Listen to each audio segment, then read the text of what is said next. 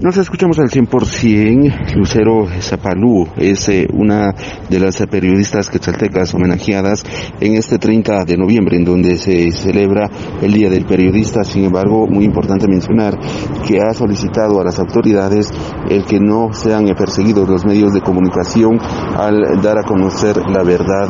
Eso es lo que menciona al respecto pues estoy muy agradecido primero con Dios, eh, con mi familia, eh, con mis amigos, con ustedes, mis compañeros periodistas, a la Asociación de Prensa, eh, a la Gobernación Departamental por hacer esta gestión, por este reconocimiento.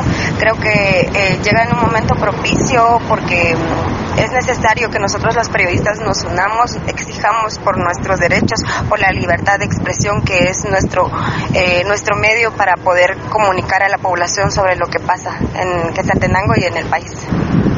Yo creo que es muy necesario poder hacer conciencia y realmente nosotros, como lo repito, poder unirnos y exigir por nuestros derechos.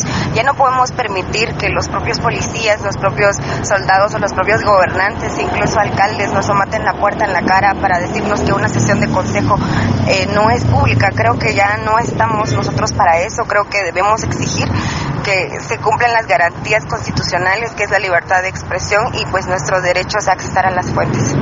Es eh, parte de lo que se ha mencionado por la homenajeada, sin embargo, es eh, importante mencionar que actualmente la periodista Lucero Zapalú, eh, de origen quetzalteco, pues labora en un medio nacional en la ciudad capital y con ello pues también capacitarse constantemente, que es lo que se busca en ciertos momentos. Con esta información retorno a cabina, como nos escuchamos.